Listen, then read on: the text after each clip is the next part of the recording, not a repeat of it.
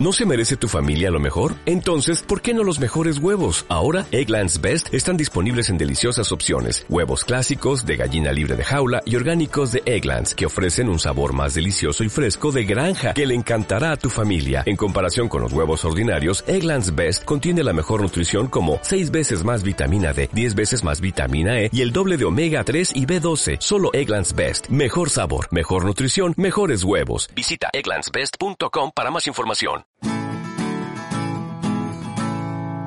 Hola, ¿qué tal? Bienvenidos de nuevo a Jirafas, el podcast de David Sainz, que soy yo, pero me gusta presentarme en tercera persona.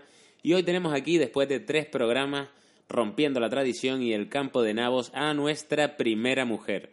Ella es eh, Teresa Segura, la de directora de producción de Different Entertainment y mi señora esposa. ¿Qué tal, Tere? Buenas noches, eh, David, un placer. Bueno, no puedes decir buenas noches porque no se sabe en qué momento se oye este podcast. Buenos días, buenas tardes y buenas noches a todo el que, aquel que nos, que nos escuche.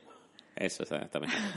Está guay que nos saludemos así como que no nos hemos visto, ¿no? Exactamente, llevamos todo el día juntos. De hecho, hoy, hoy es un día bastante importante porque me has regalado la, Thermoni, la Thermomix y eso va a ser un cambio en nuestra vida importante, ¿no? A nivel alimentación. Sí, bueno, ahora vamos a hablar de todo ese tema de alimentación y de por qué te he regalado una Thermomix, pero antes vamos a escuchar mi preciosa cabecera. Ahí va. ¿A dónde vas tú? ¿A dónde vas tú? Cuando chico malo, chico malo, ¿a dónde vas tú? ¿A dónde vas tú? Cuando venga la chico malo, chico malo, ¿a dónde vas tú? ¿A dónde vas tú? Cuando venga la chico malo, chico malo, ¿a dónde vas tú? ¿A dónde vas tú? Cuando venga la Pues aquí estamos con Teresa Segura. No tengo suficiente con estar todo el día en casa con ella, después todo el día en el trabajo con ella, sino que ahora también está en el podcast. Si es que te encanta, ¿eh? Te encanta compartir la vida junto a mí. Pues sí, la verdad es que sí. Eh, Tere y yo, bueno, ¿cuántos años llevamos ya, Tere?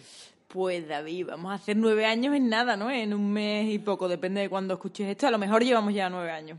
No, hombre, espero que... Bueno, sí, a lo mejor sí. Si, si llega tarde, toda la vida. Claro, claro. Si llega tarde a este podcast, nueve años ahora mismo, eso parece bastante y lo es, realmente. Por supuesto, sí. Hay, hay, yo recibo mensajes todavía a diario en lo que nos da las gracias porque acaban de descubrir Malviviendo. Imagínate. O sea, que quieres decir que este podcast puede ser escuchado en el futuro, por ejemplo, en 2032. Exactamente, exactamente. Ya se escuchará como un Dolby Surround 8.1, ¿no? Por ahí. Sin, sin, sin necesidad de ninguna maquinaria, quieres decir, a lo mejor implantado en nuestro cerebro, ¿no? Exactamente, a lo mejor lo pienso, ¿sabes? Como quiero, piensas en plan, quiero escuchar el podcast de David Sainz de Girafas con Teresa Segura, y de repente ya te se te escucha dentro de la cabeza. Bueno, eh, y eso que no te gusta la ciencia ficción, ¿no? Bueno, sí, algunas sí. Lo que no me gusta es lo que no sea súper realista. O sea, algo que pueda pero pasar. Si te encanta Harry Potter, ¿cómo, cómo, no te, cómo puedes decir? Esto es la pelea de siempre, ¿vale? ¿Cómo no te puede gustar la fantasía si te gusta Harry Potter y es un niño con miope? mago que no se cura la miopía con su magia. La fantasía me encanta. Y la ciencia ficción, si puede ser realista, te quiero decir, rollo, eh, pues una catástrofe natural o algo así, también me gusta. Pero rollo más superhéroes es lo que no me termino de creer, ¿sabes? Ay, ay. Bueno, sí, eres mucho más de drama romántico, ¿no? De... Sí, bueno, comedia, drama, dramón. Bueno, comedia romántica, drama romántico. Eh, o dramón, o dramón de... Thriller también, soy muy de thriller. Bueno, Suspense también. ¿Sabes? Pero, pero sí, bueno, terror es lo que es lo que peor llevo porque lo paso mal. Bueno, eso, eso es lo malo, que desde que desde que estoy con Tere no puedo ver eh, ninguna película de miedo.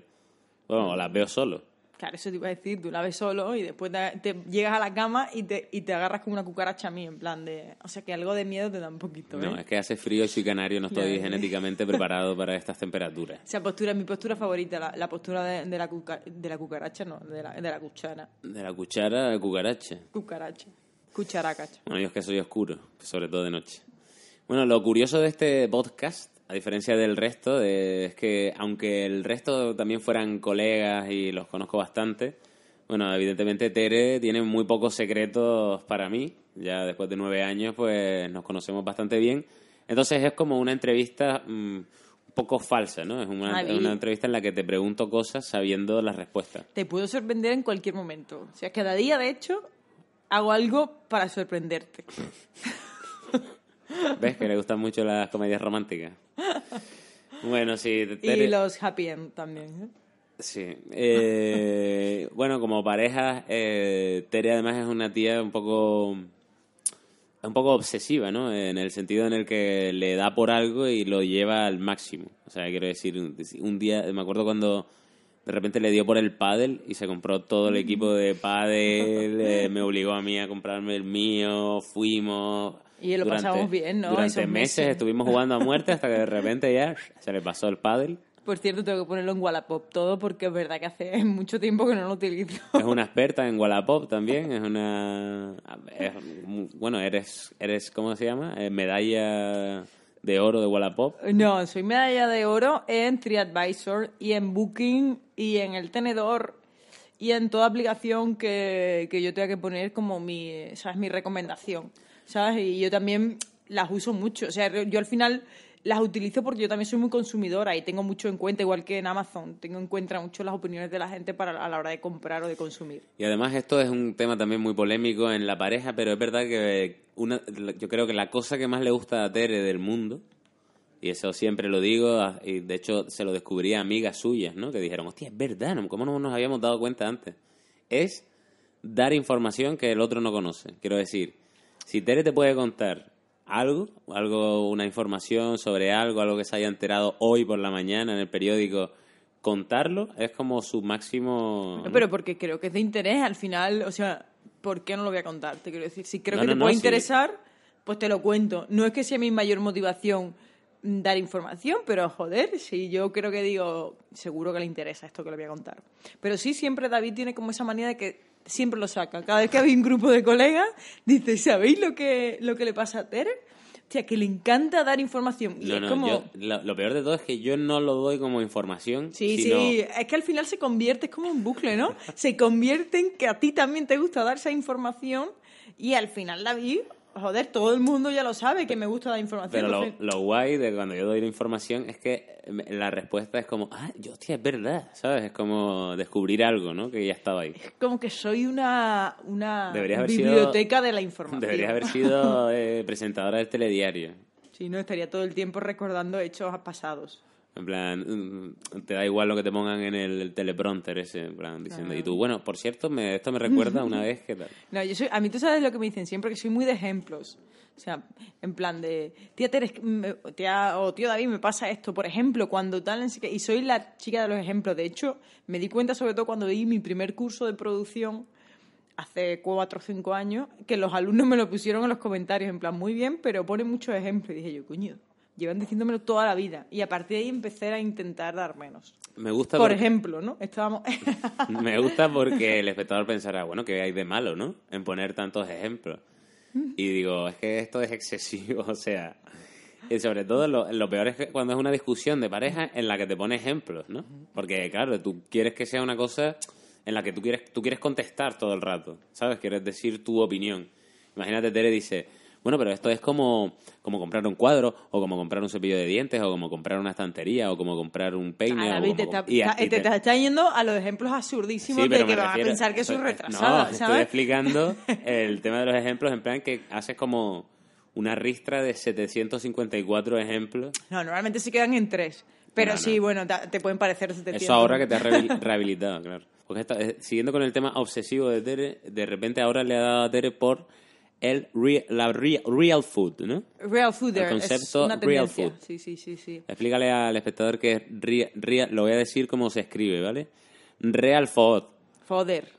Ah, porque es una tendencia, foder. Ah, vale, real vale. food es la comida real, Mujer real Belier, fooder es el real que come fooder. comida real.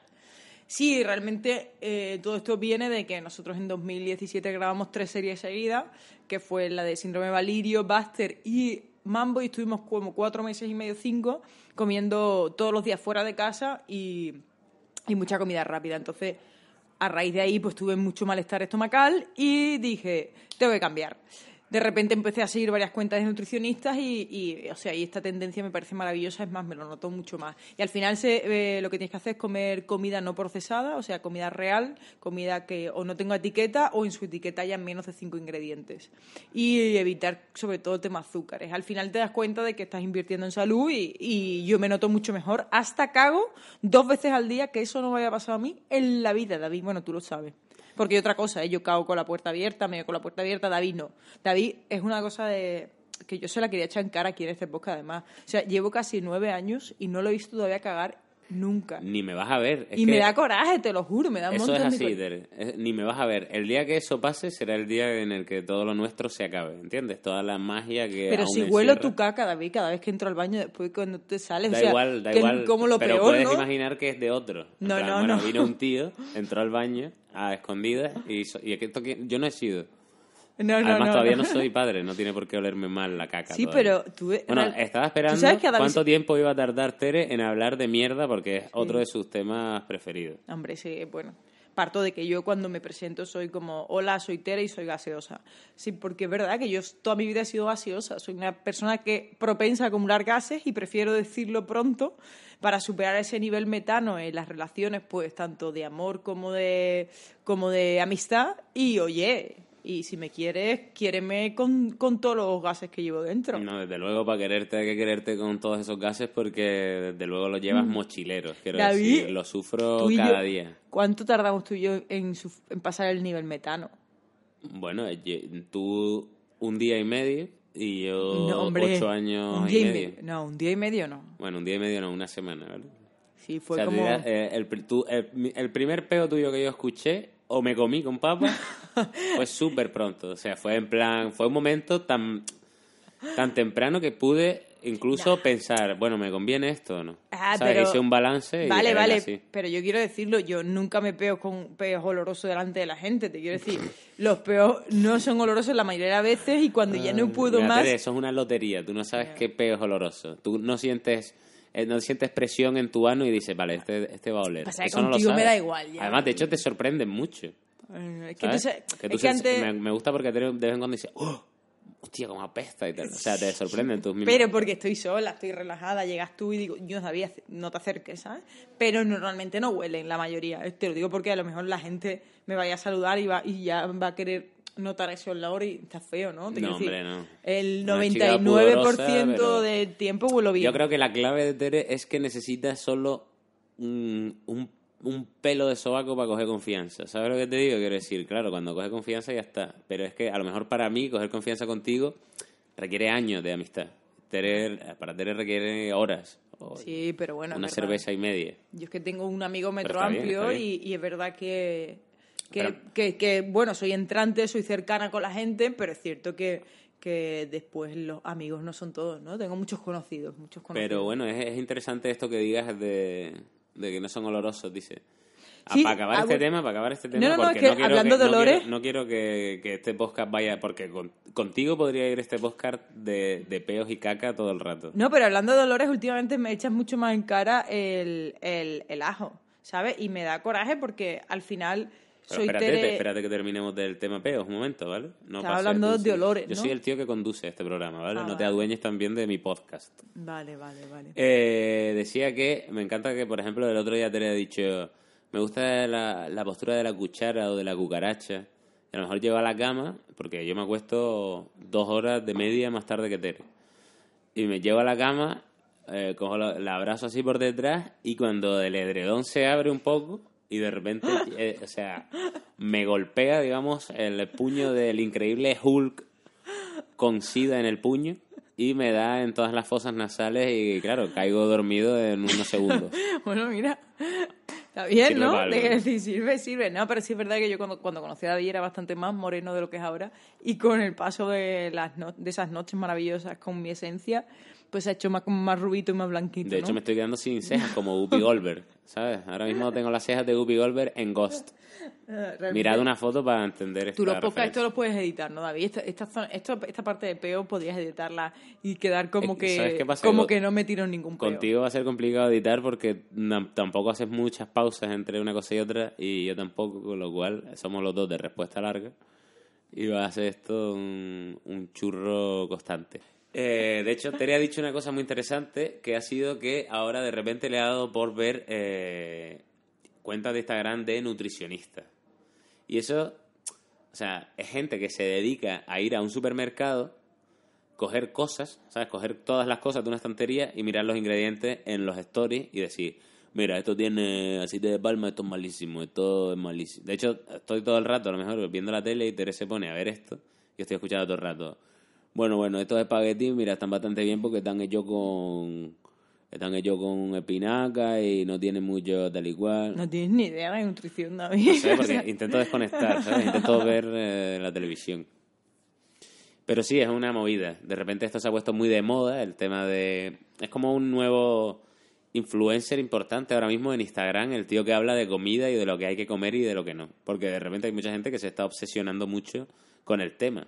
No es obsesión, al final inviertes en salud y, te, y cuanta más información tienes en tu poder, al final eh, eh, tienes como más herramientas para decir lo que quieres comer y lo que no. Es igual que el otro día, de, el- a raíz del reportaje que se hizo en Salvados, eh, se ha bajado el, el consumo de carne, ¿sabes? Y es que es normal, al final cuando tienes toda la información a tu alcance de realmente de saber dónde vienen las cosas y tal, pues al final te recapacitas y dices tú, a ver, ¿qué, qué quiero consumir y qué no? Y al final, Real Food no deja de ser una tendencia en la que eh, estás invirtiendo en salud. Y es, y es real que si consumes menos azúcar y, y te cuidas, o sea, tienes más energía, te sientes mejor, aparte de que estás más en forma, lógicamente. Y pierdes peso sin quererlo. Si al final, porque yo, por ejemplo, como y cinco veces al día y todo el tiempo el metabolismo está funcionando y al final tengo que comer mucha cantidad para que para no adelgazar. Entonces es una manera súper saciante.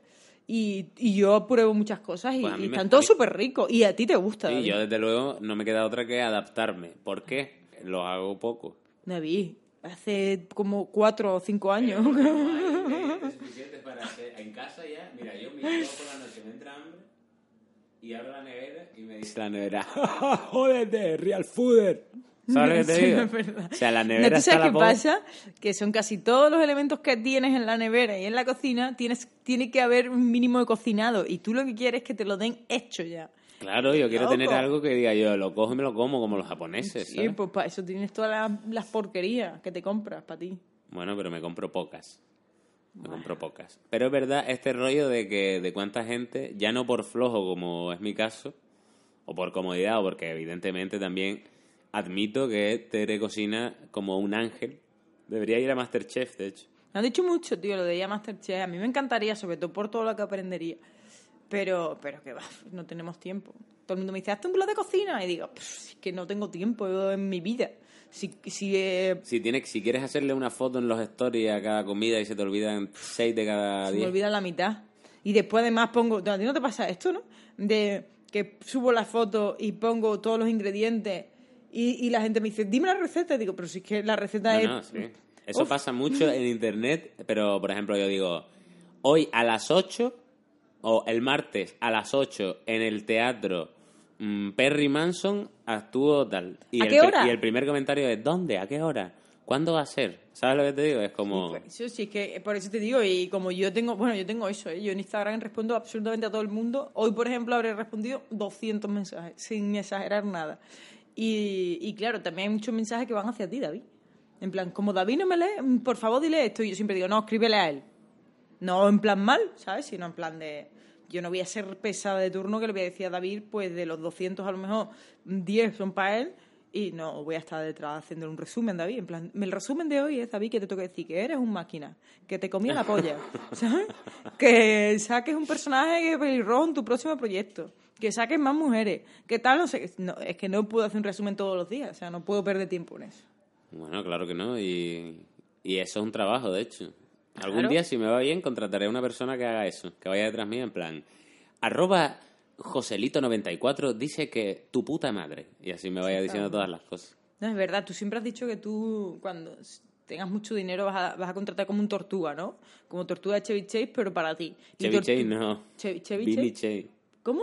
Vinny Chase. Es de la Chase. serie Entourage. Eh, Billy Chase, y he dicho Billy Chase. Ha dicho Chevy Chase, que es el actor de el viejo de Community, que es un Ay, mítico cómico de los mezclado, he 80. mezclado ahí. Ha mezclado chases. Sí, chases. Bueno, pues eso, tú quieres un, como un tortuga en tu vida, ¿no? Un, un tipo que, que conduzca, que te lleve, te traiga, eh, te lleve la agenda, te conteste los mensajes, Me haga los joes. te haga los yoes, te compre tabaco, o sea... Ay, ay. Eso es mi sueño. En realidad creo que ya he conseguido, ya he conseguido mi sueño que era dedicarme a lo que me dedico, con lo cual yo siempre digo que todo lo que venga ahora es un bonus, pero para mí ahora el siguiente paso eh, dentro de la felicidad es tener como un asistente que, que sea mi colega, además, ¿sabes? Y bueno, eh, hablando de este tema de las series, ¿no? Que, que hemos aquí nombrado unas cuantas, ahora con esta tontería. Eh, bueno, la pareja, ¿no? Las series en la pareja. ¿Qué, qué tema este, ¿no? De repente Hombre. tienes pareja y de repente existen series que ve Sí, una, series bueno. que ve el otro y series que ven los dos. Aquí y en las que- series de los dos, pues siempre hay uno que ralentiza al otro o que puede ser infiel viendo un capítulo sin que el otro lo sepa, Es ¿no? que aquí, aquí estamos hablando que se ven series que tú ves y series que vemos los dos. Ya está. Punto. ¿Por qué? Porque yo no, porque yo hago otras cosas. O sea, yo leo libros, salgo, entro. Es decir, tengo más vida quizás social, hago compras, ¿sabes? Y David, en verdad, eh, él le encanta estar en casa, es mucho más casero que yo, entonces él, su vida eh, se centra mucho más en el pero, si yo curro. la- pero si yo las y- series las veo cuando tú te acuestas. y ver, ver series, sí, pero claro, mm, yo, yo duermo, intento dormir 6, 7, 8 horas y tú durmiendo 4 o 5, modo No, yo Napoleón. duermo seis horas, tú duermes tus ocho o nueve horas, que, Sí, está, que es lo correcto. 9 es cuando puedo, ¿no? Bueno, Nueve- últimamente te estás acostando más tarde, que me parece fatal, porque me quiero pasar el Assassin's Creed Origin y voy por la mitad porque últimamente estás muy trasnochado. Pero bueno, es verdad que yo tengo que elegir qué series ver, ¿vale? Esto, esto es un procedimiento que siempre hacemos. O sea, nosotros vemos un capítulo piloto y yo elijo. Si me ha gustado muchísimo, pues es como David, esta serie es para mí también y la vemos juntos. Y si veo que no me ha vuelto loca, es como serie, David, esta serie es tuya. Porque de 10 que series... es como lo mejor que me puede pasar, Claro. en el fondo. Es- sí, porque tienes más libertad, claro. Entonces vemos series conjuntos y series que ve solo David cuando yo me acuesto, que yo me acuesto pues a eso de la una, por ejemplo, y David se acuesta a las tres y media, cuatro. Pues ahí eh, eh, en esa franja él, él ve muchas series sin mí. Y, y bueno, está guay, pero también David es un poco nazi con el, con el mando, ¿no? Es como que... ¿Qué dices? Si él- eres tú la que él te tiene que él le gusta elegir qué ver y qué no ver. ¿Qué pasa? Que yo astutamente siempre impongo una serie de programas o de cosas que me gusta ver, entonces ya digo, "Ch, esto es mío. En plan, modo, las noticias, ¿no? Por ejemplo, Masterchef, o Masterchef Junior, Masterchef Celebrity, o... Todos los Master, todos los o te, o te Masterchef- ha sido una cosa más de David que mía, pero yo animales, mira, no seas mentirosa porque me tengo- si fuera por mí nunca veríamos nada, ninguno de estos reality.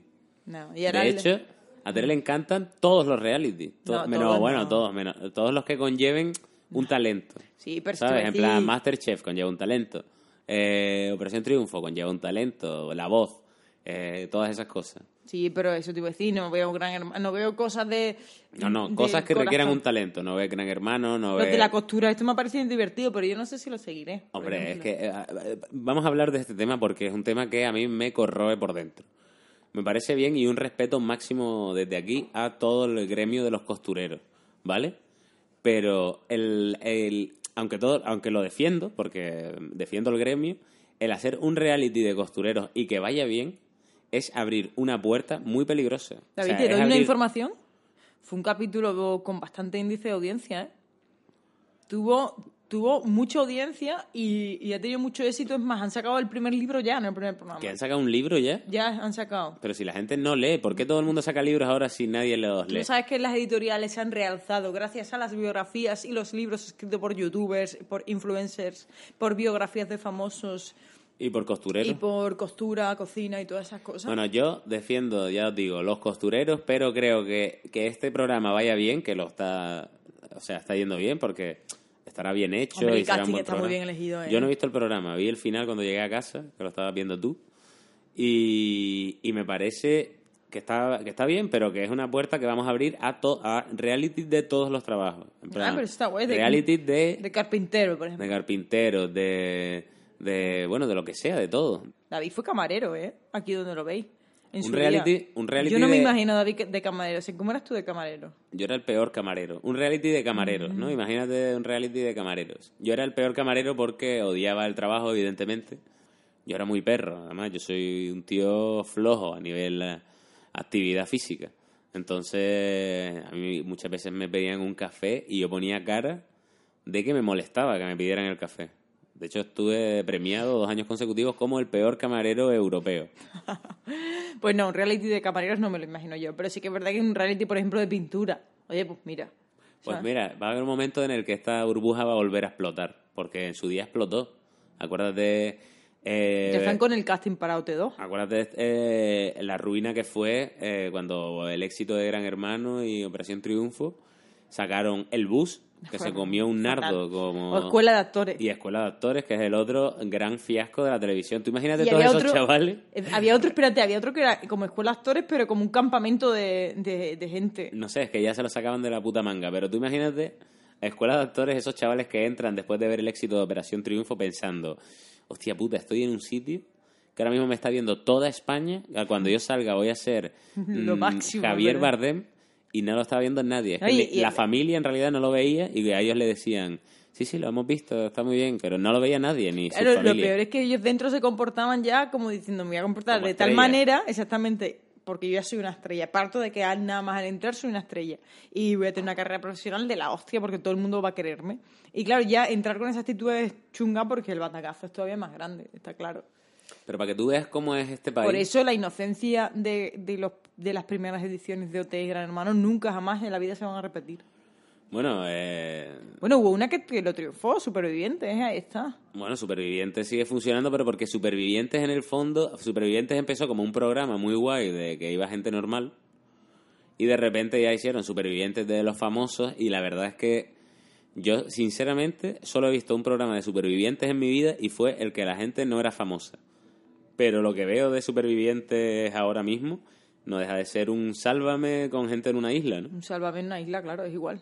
Si es que al final lo peor yo creo porque a todo el mundo nos gustaría vivir esa experiencia. Yo siempre lo pienso, digo, hostia, no me lo- encantaría vivir un gran hermano, me encantaría vivir un superviviente, pero, pero claro, después está lo peor, que es que perteneces a un canal, que ese canal tiene todos tus derechos, que, que te que te van a explotar esos derechos de imagen durante un tiempo y que encima se va a comentar todo lo que hagas y digas, tanto dentro como fuera del programa. Y eso, eso me la come muchísimo. Es como, joder, yo quiero una, ¿sabes? Como una experiencia de gran hermano, pero sin que eh, después tenga que exigirme nadie nada y sin que se critique todo lo que haga cada uno, porque si no... Por eso a mí el reality que siempre me ha gustado más que ninguno y sigue siendo el único reality que en realidad me, me gustaría ver, ¿sabes? Que si, que si empieza diría yo, oh, va a empezar y lo vería religiosamente, es Pekín Express. Ah, Peggy Express lo máximo. De hecho, sí, vamos. Creo que es el hemos- mejor reality, eh, menos cuando lo hicieron con famosos, que no lo vi, porque vi el principio y me pareció que ya no era lo mismo. Pero cuando, todos los Pekín yo lo he visto a tope. Tú sabes que yo me presenté con mi hermano, ¿no? Bueno, me- presenté no, porque la, el- No la sé, primera llevo fase... nueve años contigo, te presentaste cuando llevábamos cuatro. No, por lo menos seis ya. Si eso fue hace dos años. Ah, Ah, bueno. no, llevamos siete ya. Eso fue, bueno, eso fue como que tú llamas y te hacen una encuesta telefónica que tú dices, pues, eh, los datos tuyos, los de tu hermano, qué parentesco tenéis, qué cultura general, qué estudios, qué, qué- a qué países has viajado. Un poco te hacen todo ese sondeo y supongo que por estadística entras en un, como una base de datos y a raíz de ahí pues ya mm, cogen a cada uno, ¿no? Pero sí que es cierto que nosotros nos presentamos el año siguiente que habían ganado dos hermanas de, gran, de, de dos hermanas. Y de, y de repente al año siguiente nos, presentamos dos hermanos de dos hermanas, ¿no? Es como... Nos descartaron del tirón porque es como no tiene chicha ni limonada. Pero yo hubiera dado un juego y con mi hermano, ¿sabes? Que somos dos calcos de, de picones y de competitivos y de, y de todo, Y de gritones. ¿sabes? La verdad De- que sí, hubiese, a lo mejor trabajaríais en Sálvame ahora. Claro, sobre todo eso, la competitividad que nos llevaba a... "Ugh, queremos ser los mejores. Eso sí, ¿Ah? eso, eso es otra cosa de Tere que es muy graciosa, ¿no? Eh, el sentimiento de competitividad que tiene, lo poco que le gusta perder, o sea, es una pasada. Y aunque ahora mismo es mucho más suave que cuando, que cuando la conocí, No, no, mucho más suave. Cuando tú me conociste yo era ya muy suave. Yo era muy competitiva de pequeña. O sea, era- yo cuando te conocí ya eras chunga de, de cogerte una mosca con un monopolio. ¿eh? Nah, nah, no tanto, David, no exageres. Pero bueno, sí, eh, que en los años me ha ido moderando, ¿sabes? Pero es cierto que yo de pequeña, y cuando te hablo pequeña, te hablo desde, pues, desde que nací hasta la adolescencia, me encantaba ganar a todo. Yo he estado siempre federada, he, estado, he sido deportista, entonces a mí me han inculcado desde muy pequeñita eh, el deporte, no solo el trabajo en equipo, porque yo empecé en deportes individuales, fue en natación y después en atletismo, después ya pasé al baloncesto.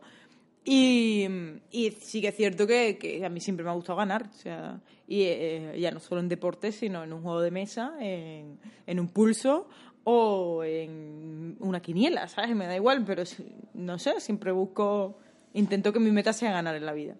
Ah. Gané contigo, conociéndote gané. Sí, es muy bonito todo, muy bonito todo esto, pero vamos a ir más allá en esta en este speech que te has sacado aquí de la manga y vamos a contar esa historia de cuando había una competición en tu colegio en la que era como una especie de multidisciplina, ¿no? No, eran las olimpiadas de mi colegio. Las olimpiadas del cole, ¿no? Y eran como mi- miles de juegos, ¿no? El salto Sí. del saco, ¿no? Carrera del Era, saco, era carrera de bici, eh, con las bicis también tenías que coger... con la eh, bomba, ¿no? No, era con la Bueno, un bici. montón de cosas. Tú ibas No con la bici, no te pongas a poner ejemplos aquí, por favor. Carrera de saco, Ejemplos carre- en jirafa. carrera de altura, Sí, era todo, y entonces todo, Tere ganaba todo. Sí, todo. Todo, Tere ganaba todo, pero de tu clase o de tu De, colegio. de mi clase, mi clase. Siempre incluía niños y niñas. Es más, yo en educación física hacía la, mar- la máxima marca, pero de niño.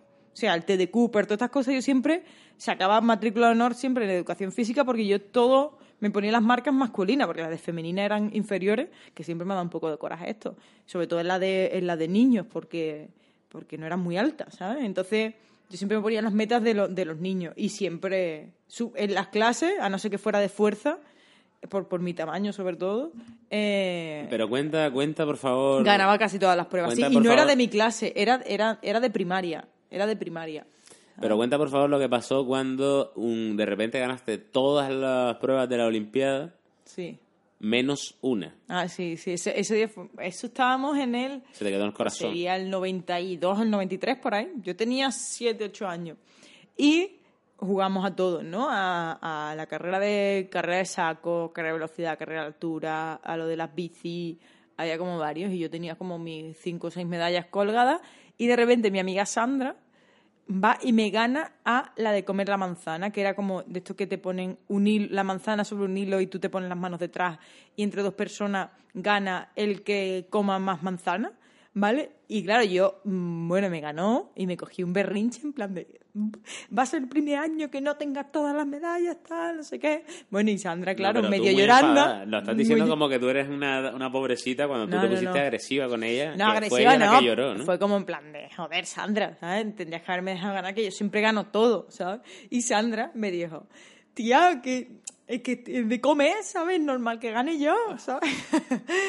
y, y siempre a David le... Bueno, David la primera vez que le contó eso, Sandra se meó de la risa. Porque la vi Y- reflejada, ¿no? Claro. en ese rollo. Pero bueno, eso con los años bajó ya, la adolescencia ya no era tan competitiva. Pero yo creo que ese espíritu está guay inculcarlo, ¿eh? No hay que pasarlo mal por no ganar, pero sí que No, Tere, sí, sí que hay que siempre- ser am- ambicioso en la Siempre vida. has querido ser la mejor a niveles estúpidos. En plan, eh, Tere tiene una historia que me parece ridícula y que la define en realidad. Que es que hubo un momento de, de su vida, de su niñez también, en el que lo, para ella lo máximo era tener el pie grande, ¿vale? Y bueno, para empezar, Tere mide metro sesenta. 62. Cuando era chica, pues me diría... Igual, porque desde los 11 años mido lo mismo. Bueno, ¿cuánto tienes de pata? De pie, de, de pie tengo un 37 y medio. ¿Y cuán- de cuánto, cuando tenías 12 años, de cuánto te compraste la playera? De un 41. Un 41, o sea, te podías acostar dentro a echarte un siestón. Sí, porque en mi grupo de amigas en verdad era como muy importante la que tenía el pie más grande. Y yo de repente parecía unas Nike súper chulas de baloncesto, porque en aquel momento jugábamos al baloncesto. Y, y under 41, o sea, yo no, a día de hoy no entiendo cómo mi madre me permitió que me comprara esas zapatillas del 41. Pero que eras Krusty el payaso, ¿no? Pero era como la más crema de mi grupo, claro. ¿Pero tú crees que eras la más crema? O tú mírate ahora mismo desde fuera, por favor, haz una especie de ejercicio. Pero y mira a esa niña pequeña con un 41. Pero es que, ¿sabes cómo vestíamos nosotros? Muy, O sea, muy mi- Backstreet- David, vestíamos muy Backstreet Boy. O Tienes sea, lo que mismo de pie que de, ro- que de fémur en ese momento de tu vida. Es que éramos muy, ya te digo, era la época de los Backstreet Boys y éramos muy en camisa de franela de cuadro. O sea que a día de hoy yo lo veo y digo, yo, mm, oh my god, ¿cómo pude llevar yo eso en mi vida? Le quitaba los pantalones a mi padre. O sea, yo llevaba hasta unas 50 de pantalón que a día de hoy no entiendo cómo podía yo llevar eso, pero. Tú que eras el rapero de los Backstreet como. bueno, yo canté la canción de los Fuji y yo era el tío, ¿eh? En un Wyclef fin- Jean. En un fin de curso. Ya lo Fuji, ¿eh? Como el disco aquel, ¿eh? Ready or Lo teníamos you todo. can hide, you can hide. Gonna find you, take Bueno, otra cosa de Tere es eso, ¿no? Su incapacidad para entonar. Es una pasada, o sea, es como lo de dibujar, ¿sabes? Que dibujar o naces sabiendo, o sea, tú puedes estudiar toda tu vida dibujo, que si no tienes el, digamos, el, la facilidad, y viene un niño de 5 años y te hace tacatrán y te mete un palizote en dibujo que te revienta. Pues cantar es como, se puede educar, pero Tere tiene, Ya. o sea, si Amaya de OT tiene oído absoluto, ¿tú qué Yo tienes, Tere? Oído, oído, no sé, destruido. Oído, O sea, de- oído nulo. Oído nulo, oído... Sí, sí, es que no quiero decir algo que pueda ofender, pero sí, soy de esas personas que... Bueno, y lo peor de todo es que tengo el grado elemental de conservatorio, ¿eh? Quiero decir, estuve cinco años en conservatorio en solfeo, entonación... Se suicidaron y cinco guitarra. profesores. Sí, sí, cinco sí, no. profesores cortándose las Me echaron muchas veces de clase porque yo era muy cotorra. Y me echaban mucho de clase. Fíjate, ¿eh? Y hoy, y hoy no hablas casi. Casi, casi. pero, pero sí, el otro día David me puso el autotune, porque claro, en verdad él hace unas canciones, pero vamos, con una facilidad esto es que coge la aplicación y de repente se saca una canción, joder, y para mí es un currazo que digo, "Ñu", y se la ha inventado en 10 segundos. Entonces yo dije, David, a ver, por muy retrasada que yo sea a la hora de cantar, con el programita ese que tienes tú del autotune, eso me pones a mí un ritmito y algo me saldrá. Mira, ni con esas, o sea, no entraba ninguna nota. O sea, me sentí fatal y dije yo, mira, pues nada. Se pues, suicidó el Si autotune. no puedo ser la mejor, no voy a hacer nada. Es verdad. De hecho, podría, podría intentar aprender un poco y tal, pero claro, al, saber ya que no va a ser la mejor, pasa, ¿sabes? Claro, esa es la historia. Yo siempre digo que si, que si yo cantara bien, la música sería mi vida porque me parece una profesión súper bonita y maravillosa. Pero como siempre sería muy mediocre, eh, y yo tengo muy en cuenta que es importante las aptitudes que, que te da la vida para desarrollarte en algo, pues yo lo que sé que soy nefasta, vamos, no lo intento porque voy a estar frustradísima toda mi vida. Pero si algún día me vas a poner otra vez el programita y, y- y entraré a algo. Te puedo hacer incluso un rap para, para jirafas. Un rap. Bueno, sí, un rap. Así. Bueno, un rap o un trap o, O sea, un- lo que me En salga. realidad me, me- estoy pensándolo ahora y de alguna forma eh, siempre eres competitiva, ¿no? Eres como muy obsesiva, te gusta ganar. Te has dado cuenta de que eres Cristiano Ronaldo, ¿no? No, pero bueno, bueno. Pero con, Jam- pero con graduado y carrera. No, jamás diría en la vida yo no tengo esa, yo no tengo ese ego y, y, y ese y, y el estar súper engreído Pero él. sus abdominales. Sí, pero bueno, me gusta el deporte, me gusta competir y me gusta estar, pero jamás, jamás, o sea, yo no tengo ese ego tan grande, o sea, yo, yo soy bastante realista y, y, y digo las cosas que creo que se me dan bien. O sea, yo no era de esas que ibas a clase, ¿sabes? Y te decían, ¿cómo te ha salido el examen? Y decía, fatal, me salió fatal, y después sacaba un 9 o un 10. Y Bueno, qué decía, puto "Tío", asco esa o sea, gente. ¿Ves? ¿A que, Stop esa mierda de gente, por favor. a que sí, a que ti te pasaba mucho, porque tú eras de los que suspendías, entonces te No, no, pasaba que perdona, te perdona, como que era de los que suspendía. Yo, yo aprobaba, pero aprobaba con mis 6, mis 7. que yo soy de las que si me había salido bien el examen decía, me ha salido de puta madre. Hombre, a, mí, yo- a mí me salía bien el examen y yo salía que parecía que había marcado, eh, que había remontado un partido en la final de la Champions. Claro, pues yo, pues yo- haga un 6, pero yo era- para mí pues- era, era la Champions. claro, yo era de las que estudiaba el día antes, pero yo era bastante competitiva también en las notas, ¿sabes? Entonces, me gustaba con el, institu- el instituto ya, la verdad que un poco menos, te quiero decir, siempre aprobé, nunca me quedó ninguna y siempre aprobé todas porque yo era buena estudiante, pero, pero sí que es cierto que, que, que yo era realista, ¿sabes? Que yo siempre he dicho las cosas como son y jamás diría eso de cristiano de, ¿sabes? De soy guapo, rico y famoso y soy el mejor del planeta, para nada. Lo que iba a decir es que todo. Cristiano está frustrado, es un momento muy difícil para él. Que es una putada prepararte para ser el mejor del mundo, ser una máquina física y que venga Messi y sea mejor, ¿sabes? Es como la frustración de Mark Lender, ¿no? El tío que se ha preparado toda su vida, que, que, que sale de la mierda para convertirse en el campeón del mundo y justo coincide con él un tío que sin casi esfuerzo eh, pues lo supera, ¿no? Eso debe ser algo duro. Tú sabes que eso le pasó a muchísima gente y cuando tú hiciste viviendo, ¿no?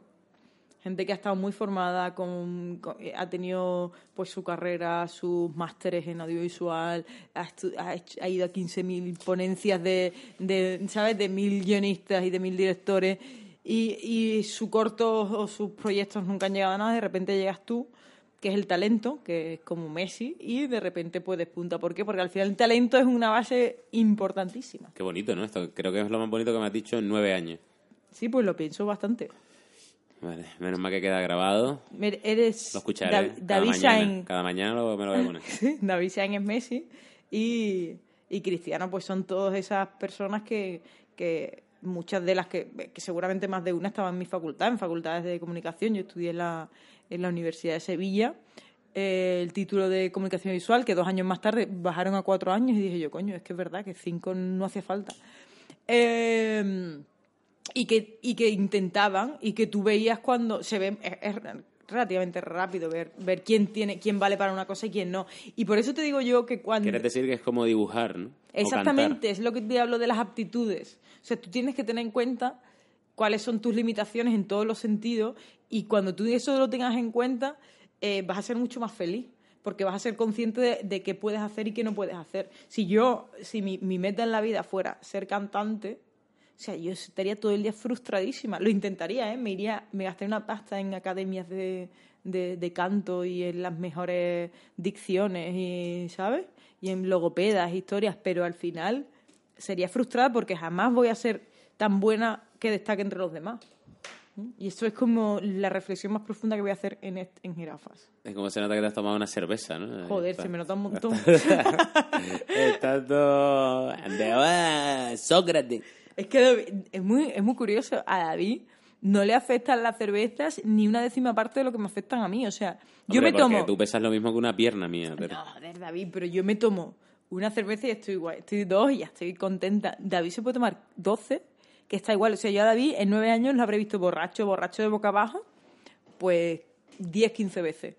Y, esas, y, eso, y, y aún así mantenía como la compostura, que yo decía, coño, cáete, ¿sabes? Y hay, que entender que, y hay que entender que parte de nuestra vida nos la pasamos bebiendo. Claro, porque vamos a muchos festivales. Eso es una putada. Esa es la parte en la que yo más sufro. La cantidad de borracheras que nos hemos tenido que coger por compromiso, que después te lo pasas genial, pero yo sufro porque es como joder, al día siguiente lo voy a pasar tan mal, porque de verdad que yo no sé cómo llevas tú, bueno, es que David tampoco tiene tanta resaca, yo no sé cómo lleváis vosotros, queridos oyentes, eh, las resacas, pero yo es lo que más he notado, o sea, los años en mi vida los he, he notado gracias a la resaca.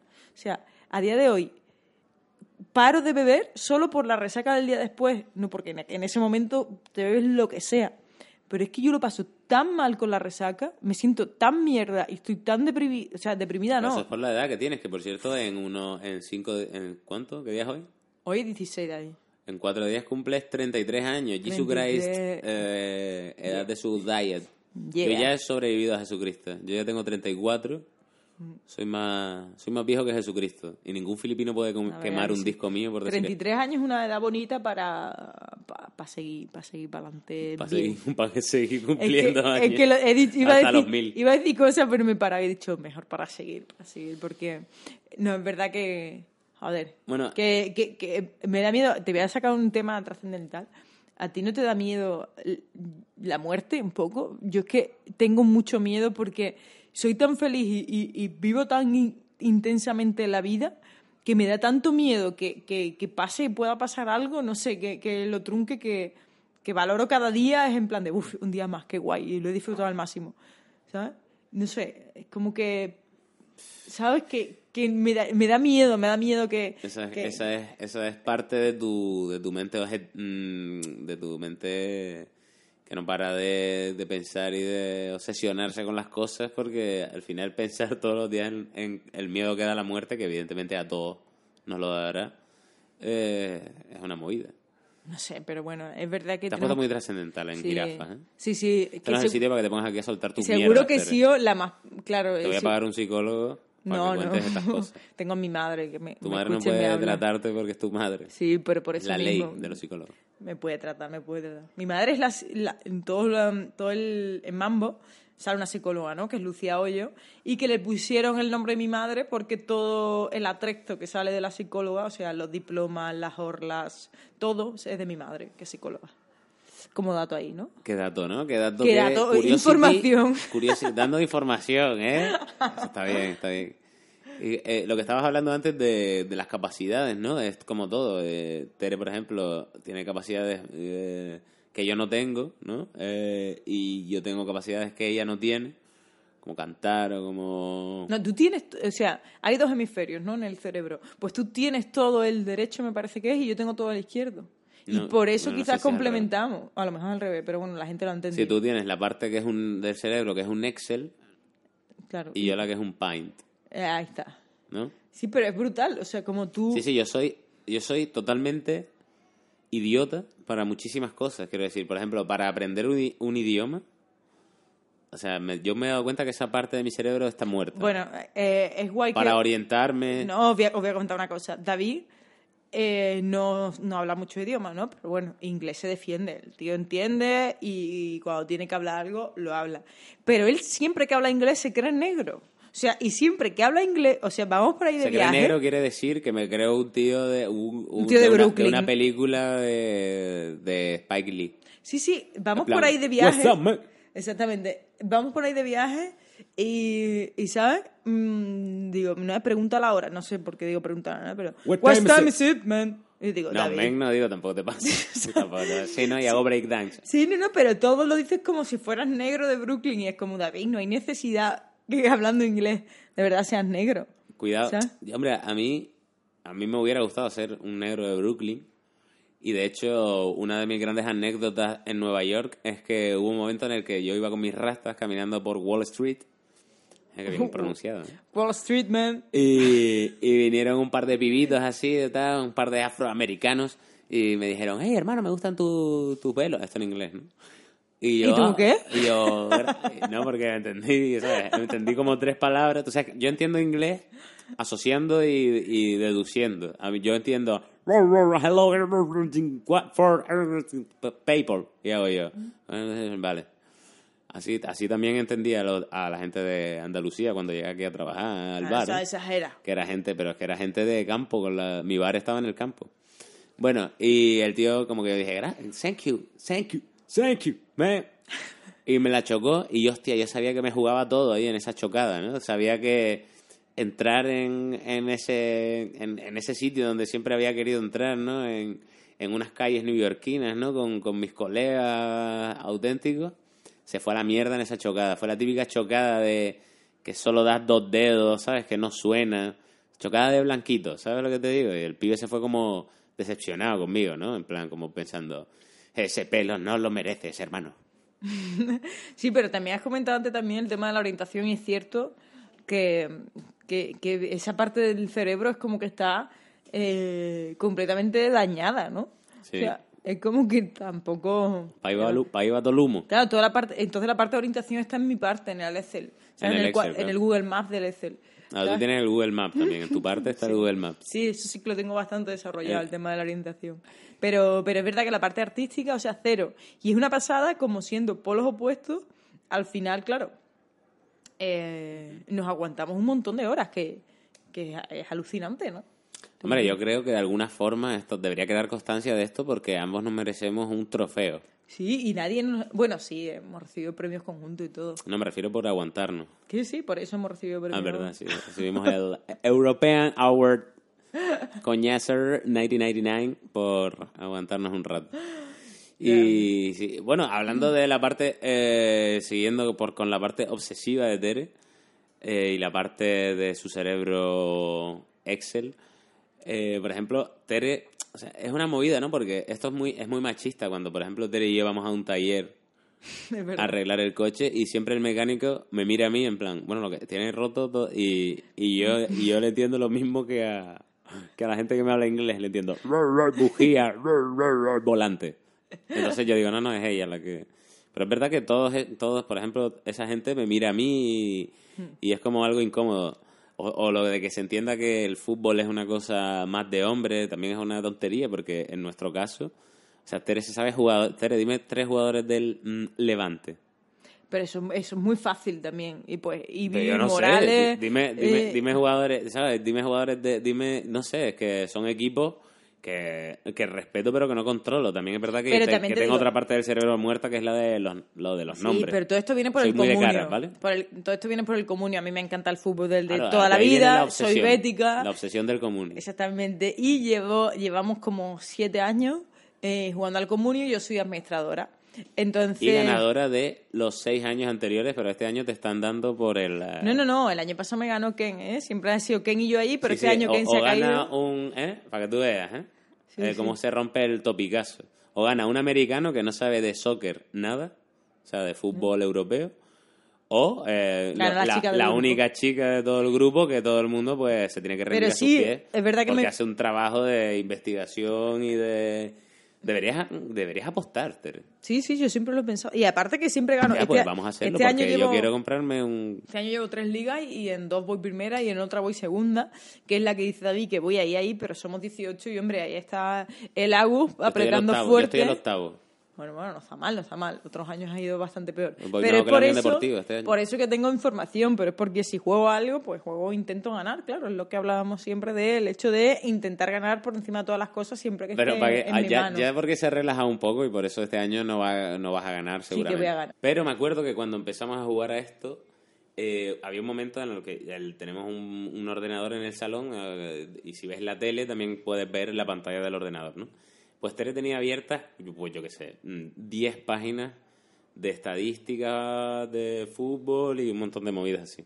Sí, pero hombre, porque hay que saber quién se lesiona, quién se convoca, ¿sabes? Un poco estadística. En el mercado de invierno siempre hay muchos cambios y hay que ver qué vendes y qué, y qué fichas. O sea, Ah, es si- importante. Como, como si te fuera la, la vida en ello, ¿no? Yo No, lo miro no. por la mañana cuando, cuando cago la primera vez del día. Yo lo miro, David, dos minutos al día. Lo suficiente para hacer un repaso, un resumen y tirar para adelante. Y quizá los viernes, que es cuando empiezan la, la jornada, pues ver un poco, si ves que tiene mm, jugadores lesionados y demás, pues cambiarlo, ya está. O no convocados. Bueno, sí, sí, pero que te lo tomas en serio, que para ti es como una especie de otro trabajo. que si no, no jugaría. O sea, todo lo que... Normalmente yo si quedo contigo, quedo. O sea, soy, soy puntual. Te quiero decir, si hago las cosas es porque realmente quiero hacerlas. ¿Sabes? Es que es tontería. Yo toda la vida, cuando lo hago, lo hago bien. Si no, no lo hago.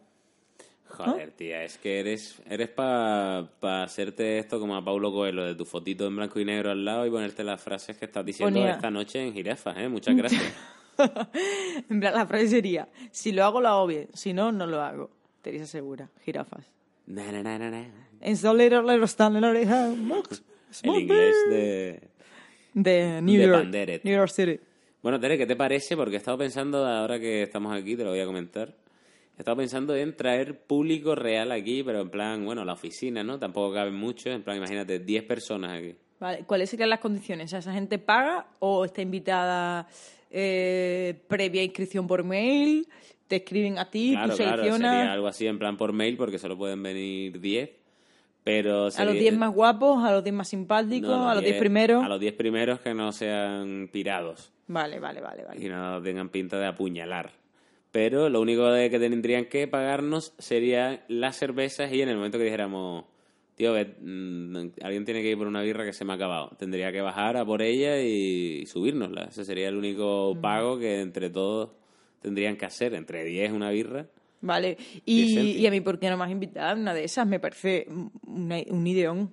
Porque en verdad, se, claro, habría como risas enlatadas, pero que serían reales, ¿no? Claro, no serían enlatadas, serían verdaderas. Bueno, y si, y si la gente no Aunque se contrataría a la típica señora mayor Claro, que estaban en todas las series sitcom americanas, que su risa era más... "Oh", Y siempre resaltaba entre las otras. Mm. Bueno, y si la gente no se ríe, está ahí con toda la cara así, esa mirando. Bueno, la en gente se plan tiene que reír, entra en el contrato. Aunque no... Es como... tiene que ser un público así como sufridor como el de la ruleta de la fortuna. Bueno, es que los de la ruleta parece que están cogidos a dedos porque son las personas No, la más ruleta- alegres y más dinámicas y más, eh, ¿sabes? no, los de, la ruleta, Entonadas. los de la ruleta, para empezar, en vez de un bocadillo le dan cocaína. Ahí está el truco. Y para seguir, eh, si tú te fijas, fíjate bien en la ruleta de la fortuna, que está todo el mundo como, sí, señor, eh, ¿cómo diga? ¿Cómo? No sé las cosas que dice, pero siempre son como muchos cánticos muy ensayados. Pero habrá un fíjate, fíjate bien en las caras. Las caras son de, por favor, que esto acabe ya. A la vez que está diciendo, dale en la huerta. Ah, yo sé, no sé las canciones. Pero habrá como una especie de regidor que le va poniendo Hombre, un que- cartelito en tiene- plan de ahora tenéis que decir esta frase. Casi toda la farlopa es para ese tío, evidentemente. de, la ruleta. que se tiene que inventar las frases, ¿no? En Claro. plan. Bueno, eso tiene que haber hasta un equipo de guionistas. Bueno, un equipo de guionistas inventándose los cánticos de la peña. Además, reparten como unas especies de carteles. ¿Y tú crees que eso lo hacen solo por un bocadillo? Yo no sé. Hombre, yo no sé- yo nunca he ido de público. Tú sí has ido de público. sí, yo he ido de público. Yo, de hecho, mi, mi primer bueno, trabajo, entre comillas, no porque casi no cobraba, pero yo era llevar público a programas de Canal Sur. Y llevé público a mm, Moranquísimo, a Número Rojo, ¿Y qué te daban? a, a Manolito, a No pongas más ejemplos. ¿Qué te daban? con sabor andaluz, perdona, que fue mi favorito. Eh, no me daban nada. O sea, bueno, me daban un bocadillo cuando duraba más de... Senderos de Gloria te daban los mejores bocadillos. Y el destornillador también te daban buenos bocadillos. Pero bueno, Dios, ¿qué quieres decir? ¿Que el chope era de mucha calidad o qué? No, no, no, es que tampoco me acuerdo, estamos hablando de hace veintitantos años. Pero sí, sí, eran bocadillos. Pues sí, la gente una se mata. fruta y una cosa chunga en. España. La gente se mata por un bocadillo, ¿eh? Ay. Hay gente, yo, yo sé de gente que preferiría estar levantando ellos mismos una catedral antes de ir a, a dejarse la pelleja en la ruleta de la fortuna, que es el, como de los peores trabajos que existen ahora mismo. Yo, por cierto, por cierto, David, hoy me han dicho que tengo como un nivel de canario como un C1. O sea, que es bastante alto. Sí, la verdad es que eres de la... Tú, para ser peninsular, eh, tienes un canario bastante... Bueno, llevas nueve años hablando con un tío todos los días, ¿no? Y ño, qué precio. Pero sí, tienes un... Sobre todo la che canaria, ¿no? Que es complicada. Eh, que todo el mundo aquí en la península tiene esa mierda de Bueno, decir, "Yay- muy yayo. David, le voy a contar a nuestros oyentes el truco que hago yo cuando estoy en Las Palmas y borracha. Porque David, bueno, los, taxis, los taxis en Canarias son súper baratos, entonces nosotros cuando salimos pues siempre volvemos en taxi, ¿no? Y yo eh, le doy conversación al taxista y esa taxista tiene que averiguar si soy peninsular o canaria. Y le digo, Chayi, vámonos para... No puedo decir tu dirección. Vamos a ir para el barrio, ¿eh? Eh, De un barrio de Canarias. Vaya Hilorio que ten... eh, Tamaraceite. Mira que está cerquita, pero no es tu barrio. Eh, Chayo, vaya pelete y fuera, ¿eh? Yo tenía todo el Hilorio hasta que entré en el barcillo al lado. Y me cogí un empute con, con uno porque me dijo que, mira esta, que se cuela. Bueno, no, en verdad. Bueno, me invento eh, la historia. Lo estás, haci- lo estás haciendo bien porque tienes un rollo de borracha también, ¿no? Como cuando Claro. en realidad hablas con los taxistas. Hay algunos taxistas que se la comen con papas y hay otros que dicen, ¿tú no te qué? No, me Digo, ¿cómo, cómo- cómo que no? ¿Dónde, ¿Dónde te crees que yo soy? Yo me acuerdo cuando yo era camarero en, aquí en Sevilla, en Lebrija, que era el pueblo donde lo era, y, y, vení- y me acuerdo que una vez le digo a uno, no, no sé cuánto, no sé qué, y me dice, tú no eres del sur, ¿no? Y fue como, ¿cómo? Tú del no sur. eres del sur, hermano. Yo soy el puto sur. Del sur-sur. El fucking mega sur, el Hawái español. Sí, pero es verdad, cuando sois todos del sur-sur, mm, aquí no se diferencia, por ejemplo, el acento entre las islas ni nada de eso. Eh, para, nosotros un canario y un chicharrero hablan igual. Pero ya yo que me he introducido ya un poco en el mundo, ¿no? que tengo ya el C1 de canario, yo ya diferencio las islas, ¿eh? Bastante. Ah, Bueno, eso está bien. un Hombre, eso- herreño, el herreño, la gomera son como más. No, no, no, el herreño, increíble dato, que me Bueno, sorprende que no hay sepas. mucho guiri me ahí, sorprende que no ¿no? sepas. No, no, te lo voy a contar. Eh, en el hierro, me enteré y lo flipé. porque- Bueno, dando información a En el Hierro, chicos, esta es una información muy importante, la isla del Hierro, la zona más al sur de toda España y toda Europa, eh, se habla el segundo mejor castellano de España después del de Valladolid. ¿No? ¿Por qué? Te voy, a, te lo voy a decir. Porque los que vinieron, los españoles que llegaron a Canarias y que las conquistaron y tal, los que estaban en el Hierro, claro, en las otras islas hubo más movimiento de gente para arriba y para abajo, pero las que estaban en el Hierro son como gente que lleva ahí mucho- muchas generaciones y el idioma, o sea, el acento no tiene mucha, mu- no ha tenido mucha vida. Entonces, por lo visto, se habla un castellano con Cs, Ss, vosotros. también, también hay mucho, uves, uves, mucho guiri allí también metido, ¿no? En el hierro, no, no, no, sí. no. En el hierro es que. No te creas, ¿eh? El hierro es que eh, que cabe poca gente. Entonces la gomera donde se habla más cerraete, ¿no? En la Gomera sí, puede ser. El, el- la palma son más Pero bueno, eh. Serraete en, en mi isla se habla abiertete y cerraete. Bueno, mira, de esto todo. puedes hablar cuando traigas un día aquí de invitado a Aaron Gómez, que, Que será el seguramente... próximo. Ah, sí, pues el mira. próximo podcast será con Aarón Gómez. Pues emplazo este, esta conversación de los acentos en las diferentes islas para cuando venga Aaron Gómez. Apúntatelo ahí, ¿vale? Y de mi parte os, os- lanzo este tema. Muy bien. Ah, mira, pues podemos jugar a eso, a que cada semana el, el tío hace una pregunta al tío siguiente. Claro, siempre que tú sepas quién va a ser el siguiente. No, no, y sin saberlo, porque por ejemplo yo no sabía que tú ibas a hacer la de hoy. Pero, Una pregunta cualquiera. Claro, tú Vale, sueltas una vale. pregunta, a lo mejor tú dices... eh, Vale, yo hablo el acento en las islas, digo yo, ¿no? Claro, Por ejemplo. tú puedes decirme, oye, tienes muchos problemas vaginales y a lo mejor el siguiente es un hombre, pero Vale. tiene que contestarlo. Vale, vale, vale. También eso a Aaron no le vendría mal hablar de problemas vaginales. Sí, es verdad. También te emplazo ese tema. Ten- dos. Vale. Vale. De hecho, di algo, para que, porque este juego también lo usamos mucho en jirafas. Di una frase Hmm. para que la gente que haya llegado hasta aquí eh, la ponga en los comentarios. Y así Pues- demostrarnos que son leales. A mí siempre me han encantado dos palabras. Y me parece que son las palabras más bonitas del diccionario español. Una es pocilga Pues, y, y otra es churra. me encanta. ¿Ves? Por eso, por eso eres mi esposa. So- Pero es que son chulas las palabras o no. Dilo, dila, dila. No es que yo soy canario, posilga. Posilga, pero que es una posilga. Pero ¿cómo te va a gustar posilga? Si posilga es una mierda. Hostia, pocilga, me- no es pocilga. A mí me encanta que Tomás Moreno, el Kaki en Malviviendo, su palabra favorita es una palabra que él no puede pronunciar. La palabra favorita de Tomás Moreno es susurro. Que tiene dos S y Tomás, claro, Tomás dice es, Tomás dice, pronuncia la S y le sangra un poco la comisura. Dicen. Me encanta eh, un susurro en tus orejas. No, no, porque me encanta cuando Tomás usa la S, que es como la S más forzada, ¿no? Es como, es una S que no existe, ¿sabes? S de Marte. Susur- susurro. Sí, Como sí. la gente que mezcla, ¿no? Eso, Eh, eso me muy pasaba- Mariano Peña en, en, en Aida. Eso me ¿sabes? pasaba a mí de, de- cuando yo era chico y hacía mis vídeos con mis colegas. Intentábamos hablar, como éramos ignorantes, intentábamos hablar co- como los dobladores de cine, ¿no? Y a lo mejor yo decía, ¿quieres una cerveza? ¿Sabes? Y, y- y- y yo tengo un colega que es Pepe, que en realidad es de Cartagena, de mis mejores amigos. Y Lo conozco bastante. vamos. ¿Lo conoces? Sí, sí, Ah. sí. Y me- siempre, como si me estuvieras hablando. siempre si me no- corregía en ese sentido. De ¿no? hecho, Pepe, cuando venga a vernos a Sevilla, será otro invitado de Jirafa, segurísimo. Nada más Pepe tiene. el Pepe es el muerto de Malviviendo, para el que pueda ubicarlo de esta manera. Y bueno, ya estamos ya llegando a. Qué corto se me ha hecho, David. ¿Has visto? Toda la- que- Pero antes quería hablarte de algo, antes de que. Porque hemos hablado de muchas cosas y, y creo que ha quedado claro ya tu, ¿no? tu personalidad Has un hablado poco. mucho de, per- de mi personalidad, pero algún de tu día... personalidad obsesiva. Bueno, yo te puedo hacer Es que también- tengo dos temas para hablar de tu personalidad obsesiva y no sé cuál usar antes. Voy a usar primero el más cortito, que se me ha ocurrido viniendo para acá, que era lo de Tere, como, como Tere no acepta eh, que ella se ha equivocado. Imagínate, yo como pareja, ¿no? Eso lo tengo que sufrir, ¿no?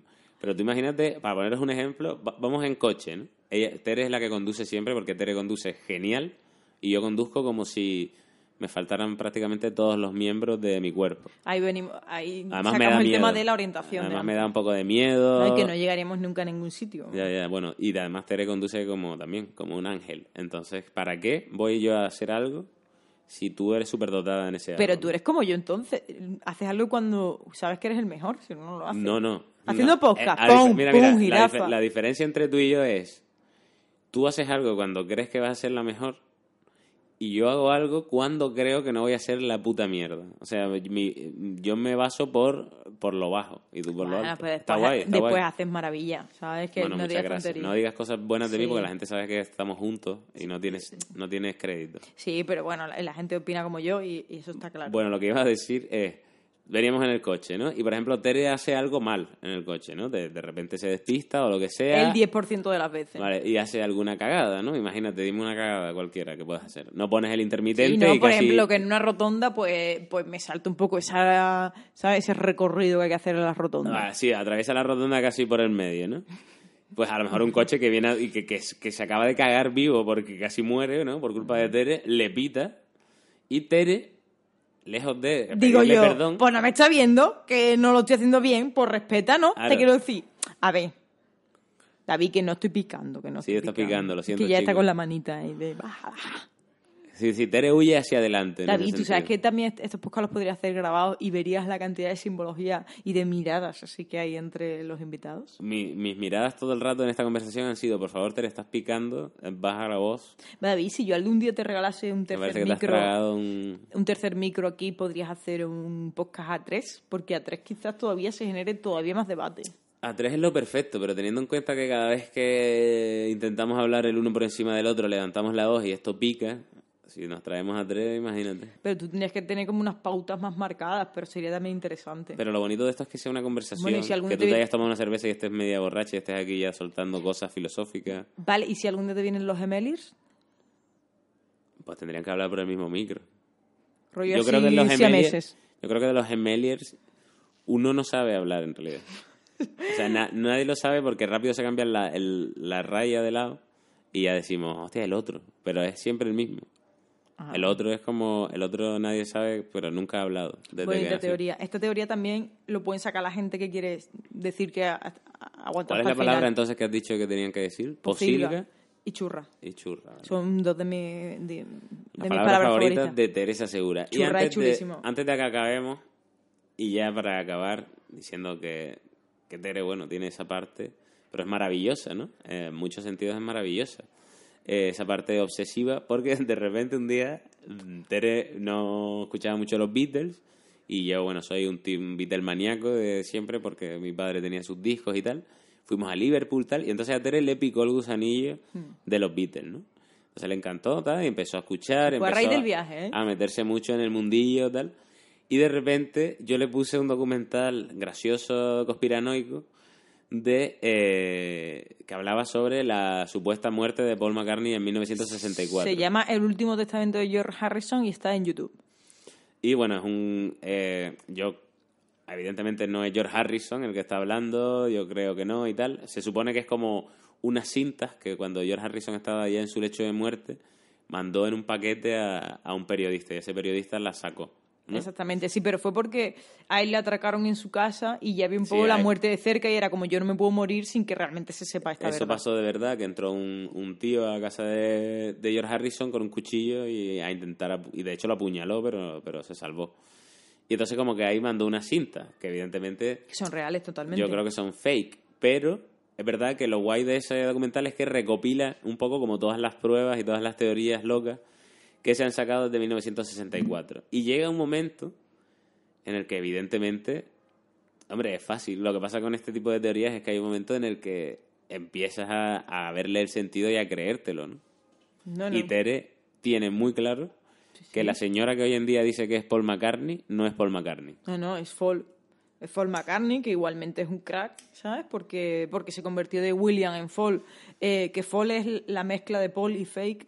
Y, Y así le llamaban eh, los, sus compañeros. Así le llamaban sus compañeros, porque Dicen. realmente él falleció en, en un accidente en el 66, ¿no? En el 66. 64. De hecho, hay No, una no, no, prueba. hay una, en 66 el seguro. 64. creo David, yo. 66 o 69, 64 seguro que no. Bueno, vale. Yo creo Vale, que es 64. pero- Pero... la prueba de esto es que hay una. De hecho, hay una entrevista que le hacen a George Harrison antes de morir. En el que él dice fall muchas veces, que Ah. parece un defecto al hablar, pero que la gente, claro, o sea, los conspiranoicos se agarran a eso como un clavo ardiente. Pero no conspiranoico, te quiero decir que hay muchísimas señales a lo largo desde ese año en el que fallece el verdadero Paul eh, que, que están mandando eh, mensajes. Y, y todo aquel que quiera debatir conmigo, que se vea primero el, documental y después lo, lo hablamos, porque yo con todo el mundo que he comentado esto, y sobre todo pues súper maníaco, ¿sabes? Que dicen que esto es imposible y tal. O sea, es que si te pones a ver ese documental y después la cantidad de reportajes que se han hecho a lo largo de, a raíz de ese documental, es una pasada que no se haya hecho público realmente y que no haya un documental 100% fiable. De hecho, hace poco, hace un par de años, no me acuerdo qué, qué revista fue o qué página web, algo de Wikipedia, no Wikileaks, que fue el que soltó otra vez la bomba de, de que Fall era Paul, o sea, Paul era Fall. Eso pasó, yo no- eso no lo leía. En Wikileaks hace nada, hace un par de años. Y se volvió otra vez como el, eh, a salir un poco el tema en plan de si eso era real o no. la- vamos a contar la historia porque la gente no la sabrá. Eh, según la teoría de que Paul McCartney murió en el 64, Paul McCartney es uno de los Beatles, Eh, según es que no sé quién me está escuchando. Y Paul McCartney, eh, como que un día estaba con los chavales, con el resto de los Beatles, ¿no? Estaban ensayando, ¿no? Algo así. Sí, estaban y discutieron. Y de repente como John que y Paul. John y Paul, que eran los dos cabecillas, discutieron y Paul dijo, mira, me estoy todo rayado, me voy. Y cogió el coche y se fue y como que se fue pisándole a muerte a su coche. Y dicen que de repente como que fue una, hubo una autoestopista, ¿no? Una tal Rita, que hay una canción que hace referencia a esto, Exactamente. que la, la cogió en el coche y, y la llevó a y la, bueno, la llevó a su casa, estaba lloviendo y tal. Estaba- era un día horrible de lluvias a muerte. Entonces hubo una- tuvo un accidente, ¿no? Eh, en enero de- del 66. Lo acabo de buscar para, para darme la razón. Vale, listilla.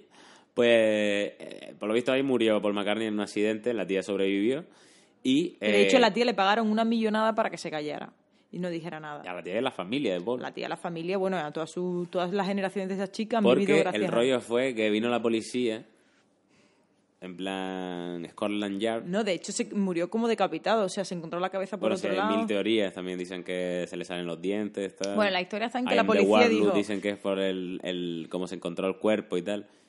La- en el 66 los Beatles estaban como eh, muy top, ¿no? Mega petándolo. Entonces, eh, de repente la policía, y aquí se metió el... ¿Cómo es el FBI allí? ¿CNI? Scotland Yard. ¿Cómo se llama? Scotland, Scotland Yard. Bueno, pues eh, se metieron y dijeron que, mm, que si de repente había se, se sabía la muerte de Paul, que iba a haber como una horda brutal de fanáticas Beatlemaníacas que se iban a suicidar por, por este acontecimiento. algo, ¿no? Parecido antes. Sí, bueno, porque antiguamente había- el que era muy fan era como muy... eufo- Te quiero decir, era como No, fanatis- algo el fanatismo, ¿no? Algo había pasado por lo que habían llegado a esta conclusión o que habían dicho o que habían dicho de separarse y las tías habían amenazado con... No sé, algo había pasado. Hombre, date cuenta que ha- hacía poco John Lennon había dicho una frase y eso había causado eh, revuelos increíbles en un montón de países. La de Jesucristo, ¿no? Entonces, claro, era como un momento muy complicado y Scotland Yard le pidió a esta gente que hiciera, o sea, que, que ocultasen esto Claro, a partir de ahí hicieron un concurso del doble de Paul, en Estados Unidos. que nunca se hizo público quién ganó ese concurso, y ese tío sufrió multitud de, de operaciones de cirugía estética, y de repente, después de un año entero suspendiendo todos los conciertos y todas las giras, de repente aparece el, el supuesto Paul con nuevo disco y tal, que realmente era Paul ya, claro. Era de hecho un poquito más alto, tenía la oreja un poco más caída, tenía ah, físicamente no estaba De hecho, perfecto. si buscan en, en Google doble de Paul McCartney, sale una foto del tío que cogieron que la verdad es que se parecía mucho, se supone. Entonces, este tío además se dicen cosas como que no sabía tocar el bajo y que ni siquiera era zurdo como el Paul McCartney original y que tuvo que aprender a tocar el bajo al revés, como lo tocaba Paul. Eso Cosa decir, que no, sería una puta locura. Sí que sabía tocarlo, pero tuvo que, que tocarlo como, como un zurdo, él era diestro. Entonces, pero era, eh, realmente era un prodigioso porque llegó a tocar incluso mejor que el propio Paul, te quiero decir. Y es verdad que, que cantaba con un tono parecido, pero la historia está en que estaban los otros tres dentro del grupo en plan de, a ver, loco, llega Recordamos- nota de nuevo y tenemos que aquí tratarlo como nuestro amigo Paul. Y realmente al final, fíjate, Apple Records, no está Paul McCartney metido en Apple Records como socio. como socio. Eso, eso como se coma y fue un año después del accidente. Eso no tiene sentido cuando el alma mater del, del, del grupo El alma mater. el alma mater, ¿qué he dicho yo? El almater. Pues el alma mater, porque eso es la cerveza. El alma mater eh, eran John y Paul, porque eran los compositores, eran los creativos.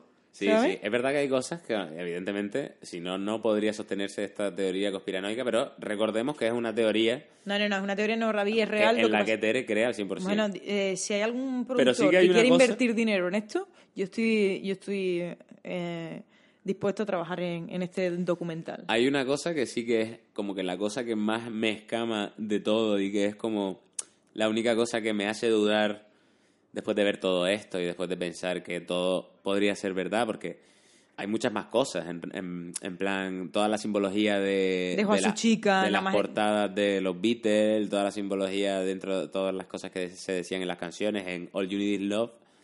John Lennon dice en un momento, yes, he did, ¿no? Él está, sí, él está muerto, tal. En plan, pero yo creo que ya los tíos sabían este rollo y estaban jugando a eso, ¿no? A dejar a la gente o eso o es verdad todo. Pero sí que hay un detalle que a mí me escama que es que si ves las fotos de los Beatles cuando eran pibes y luego ves las fotos de los Beatles de, de ya a partir de ese año, Paul McCartney en las fotos antiguas era el más alto con diferencia y luego no. Eso es un tema que, Pues un que tema es verdad que- que siempre me ha escamado. Que a la gente se le puede hacer cirugía estética, pero más alto no. Si no, yo, yo, yo sería ya más alta. Vamos a poner ¿sabes? ta- taconcito, ¿no? Está con sitio un chico en aquella época, bueno, seguramente tendría un doble tacón era interno. súper bajito, ¿no? El tío. Era Pero como. La historia está en que eso pasó. Gutiérrez. Lo que no entiendo es cómo no se hace realmente público y se hace un buen documental y antes de que mueran, porque al final ya solo queda la mitad del grupo. No, que queda, que que- quedan solo los Ringo. De los supuestos Beatles verdaderos, si es verdad que Paul eh, no es realmente Paul, el único Beatle que queda es Ringo Starr. Bueno, claro, queda Fall, que podría hablar ya, o sea, después de tantos Pero años. va- ¿cómo, es- ¿Cómo va a decir eso? Queda Fall y Ringo, Sí, claro. tú eh, date cuenta que ese tío, de todas maneras, si, si fuera verdad que, que fuera otro tío, ese tío tiene un carrerón.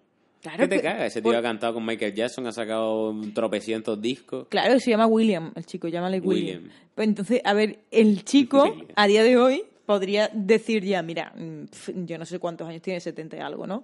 Mm, Soy ya súper mayor, o cuando de repente tengo una enfermedad, o voy a próxima a su muerte, es como decir, voy a decir la verdad, porque el mundo debe conocer la verdad, y hacer un puto documental que sea la hostia y que nos deja todos boquiabiertos. ¿Por qué? Porque en aquel momento no había Twitter, no había redes sociales, que podíamos todo el mundo comentar el momento, todos esos cambios, ¿no? Esa- esa- esas, esas apreciaciones estéticas que no eran creíbles, es- esos hecho, símbolos de- en, la- en las no- portadas no- y en no las volvieron- canciones. No volvieron a dar conciertos. En un año y pico. Es que, es No, que no, no volvieron a dar conciertos nunca. Sí, Eh, después no, no, no, volvieron. conciertos no. Salían en la tele. Claro, no, lo del eso, pero tejado. no. Es verdad, tienes razón. Pero de todas maneras, Tere, hay, o sea, Bueno, guay que creas en esto, pero es poco probable que sea verdad. También te digo que nunca te enseñaré el documental del 11 de septiembre de... sí, algún porque, día lo veré. Porque vas a decir... No, no, algún día lo veré porque sé lo que hay detrás, sé lo que hay detrás, igual que cuando me enseñaste el de, el de Nirvana. El de... Pero de Nirvana no pasaba nada, ¿no? No había nada que fuera un misterio. Sí, bueno, que la chica esta, que Courtney Love era un poco la causante de todo, ¿no? Eh, Bueno, pero eso era un poco más... O sea, la causante de que... ¿De qué? ¿De la mala vida o de la muerte directa? Sí, de que al final teoría, podría haber vivido, ¿no? Y al final se murió, ¿no? Era como que sí, sobredosis le puede a cualquiera, pero se, una sobredosis la pasa a mucha gente y ese tío era muy joven. No te Y- creas, ¿eh? y Hace poco se murió Philip Seymour Hoffman. Y es hace nada. Pero De una sobredosis. Era más mayor, ¿no? Bastante más mayor. La historia está en que, eh, bueno, pudo salir en momentos en que él quería salir y la otra fue como, como que no contribuyó, ¿no? Pero vamos, que sí, que sí, Son que no, que tiene dicen. nada que ver. También es verdad que nadie es influ- ¿sabes? Nadie puede influir a, a nadie hasta tal punto de que a- con la vida del otro. Te quiero decir que es verdad que no se le puede echar la culpa nunca, igual que no se le puede echar la culpa mm, Haz con Lanyard. A, a Yoko Ono de todos los hechos de, de John Lennon. Lo hice porque le salió de la pinga, ¿sabes? Hombre, la, la culpa hay que echársela al tío que le metió los cuatro tiros. ¿no? Hombre, está claro, el asesino ese, está claro. Al esto- papadas. Está claro, pero sí, es, es interesante que, que veáis ese docu, que está muy mala calidad en YouTube, pero se entiende. Y, y que, ostras, que lo comentemos, que, haya, que hagas un podcast de jirafas especial de este tema. Con todo, o sea, yo te voy a Voy comprar a los micros suficientes de, de la gente que esté dispuesta a hablar de este tema. 50 personas hablando sobre los Beatles, especialistas, el mismísimo Ringo Starr, Pues seguramente sea tu, Ono. podcast más, más, más escuchado. eh, Jules David, te estoy Lennon. dando, te estoy dando super ideas para que lo triunfe. Sí, sí, ya, ya estás aquí tú metiendo mano en jirafas, ¿no? No, no, no, solo te estoy aportando yo todas tus creaciones. De hecho, es guay porque David, hablando de obsesiones, es como que David de repente dice reggaetón, pues 10 canciones, monta un grupo, ¿no? Eh, dibujo y te hace una libreta gigante, serie y monta la serie, ¿sabes lo que le va saliendo? Y hace un mes dijo podcast y, y, bueno, ya tiene un programa de podcast, ¿no? Ahora ha dicho tatuaje y pues ya está montando... Te quiero decir que David también tiene esa obsesión de cuando se le mete algo entre ceja y ceja, pues lo lleva a cabo. Es verdad que hay muchísimas cosas que se quedan en el camino, pero, pero que tú también tienes ahí un Tenía nivel... muchas ideas absurdas. A mí me estaba acordando de una que tuvimos. ¿De qué? Pero no la voy a decir porque era tan De absurda. guionistas de acero. Bueno, esa era otra. Guionistas de acero, era un programón, ¿eh? Levantándolos por la mañana en plan, tenéis que escribir un planteamiento. ¿Sabes? Igual, ¿cuál más te acordaste tú? Nada, nada. ¿Cuál? Dímelo. No, cuando queríamos hacer como una especie de escape room. Bueno, bueno. De bueno, bueno, malviviendo. Eso fue que fuimos a, fuimos a un escape room real que el cubicum y de repente salimos y empezó David, bueno, que se lo creía, que iba a hacer un skate room de, de Malviviendo. Y yo decía, pero por favor. Con los actores Bueno, reales, eso pero hubiera triunfado. Eso te duró tres horas, David. Me duró tres horas, la verdad. No, pero hay cosas que sí que se te Pero meten sí más se me en la ocurren cabeza. cosas eh. que, que duran más o menos, pero sí, soy un tío que... O voy a también- escribir una novela de zombies y, se quedó en cuatro capítulos y joder, yo me la estaba leyendo y me estaba enganchando. Pero ¿sabes por qué ahí. paré? Porque ya los zombies están como... Ya es que ya tiene que pasar mucho tiempo sin que se haga nada de zombies para que vuelvan los Pero a zombies. mí me gustaba mucho esa novela. Deberías retomarla algún día, cuando tengas un huequito. Cuando me parto una rótula o algo. Sí, verdad. A ti no te vendría mal. Tú eres de las personas que si se rompe una pierna no le vendría mal, porque aprovecharía mucho el tiempo. Hombre, y me aprovecharía mucho de, de ti y de mi entorno. David, tú deberías quedarte embarazado para ese reposo que tienes que tener como embarazado. Sí, pero solo pensar en que tiene que salir una cabeza de mi uretra, la verdad que me corta el rollo. Sí. Así que nada, Tere, eh, para no pasarnos de tiempo, aunque podríamos seguir hablando, que seguiremos hablando, porque ahora vamos a casa, cenamos y veremos la serie que estamos viendo ahora, que es eh, la de OJ Simpson, Sí. eh, American, American Crime Story. que está muy guay, nos quedan tres capítulos. Y, Mm. Y la nada. siguiente estamos entre Peaky, Peaky Blinders, Peaky Blinders y Mad Men. Estamos ahí entre esas dos. A ver cuál la arrancamos, ¿no? Sí, vamos a ver, vamos a ver lo que pasa. Mientras yo voy viendo 745 series a la vez. Pero eso es lo que hace equilibrio. De hecho, cuando veo una serie que digo, oye, esta serie le va a gustar a Tere, Sí, siempre me la guardo. Me espera, me espera. Hay otras que del tirón veo como que mucha gente dice, yo, sería de tal. Y digo, joder, esa fue de la serie que me dijo a mí David que no me iba a gustar. Entonces ya pongo en duda tu criterio, ¿no? En- Pero mira, para que veáis el doble rasero de mierda de Tere. de- en El de mierda con el que hemos ¿eh? empezado, que era lo del tema de la fantasía, ¿no? Eh, Tere no le gusta la fantasía, pero le gusta Harry Potter. Y Tere dice, no, hombre, sí me gusta la fantasía. Por, por ejemplo, Tere vi- vio el primer capítulo de Westworld Uf, y dijo, pero esto, esto es súper surrealista, no. ¿sabes? Y Tere se come que vaya un niño miope con varita por ahí, subido a una escoba es ultrasónica. ¿sabes lo que Quizás yo soy de fantasía juvenil, ¿no? Porque esa fantasía de Westworld es que me la come, pero una burrada. Pero no, no, no, no, no es nada mi style. Pero te gusta Black Mirror. Sí, Black Mirror sí. Bueno, al final tengo claro lo que quiero. Veo las cosas y digo, me gusta o no me gusta. Está- eso está guay. Igual que los libros. Yo leo mucho y cuando sé que un libro me engancha me pongo loca. Cuando no, uf, tardo meses en leérmelo. Al final es eso, ¿no? Un poco saber qué tipo de, de género o de literatura te gusta. Está guay. Es que vamos, O qué tipo de hombre. caja, ¿no? De. O qué tipo de hombre, ¿no? Así un poco monesco, Te gusta un poco evolucionado, ¿no? artista. Sí, sí, sí. Bueno, nada, muchas gracias por eh, venir, Tere, por traerme incluso desde casa hasta aquí. Y por llevarte ahora Y de... por las lentejas de mediodía que estaban muy buenas con cúrcuma. Y, y nada, espero que a la gente le guste este toque femenino que le hemos dado hoy a jirafas. Ha sido un toque mucho menos mm, brutálicamente cómico, quizás, pero mucho más biográfico e interesante, creo. Pero ¿tú crees que el resto era como todo el tiempo de risa?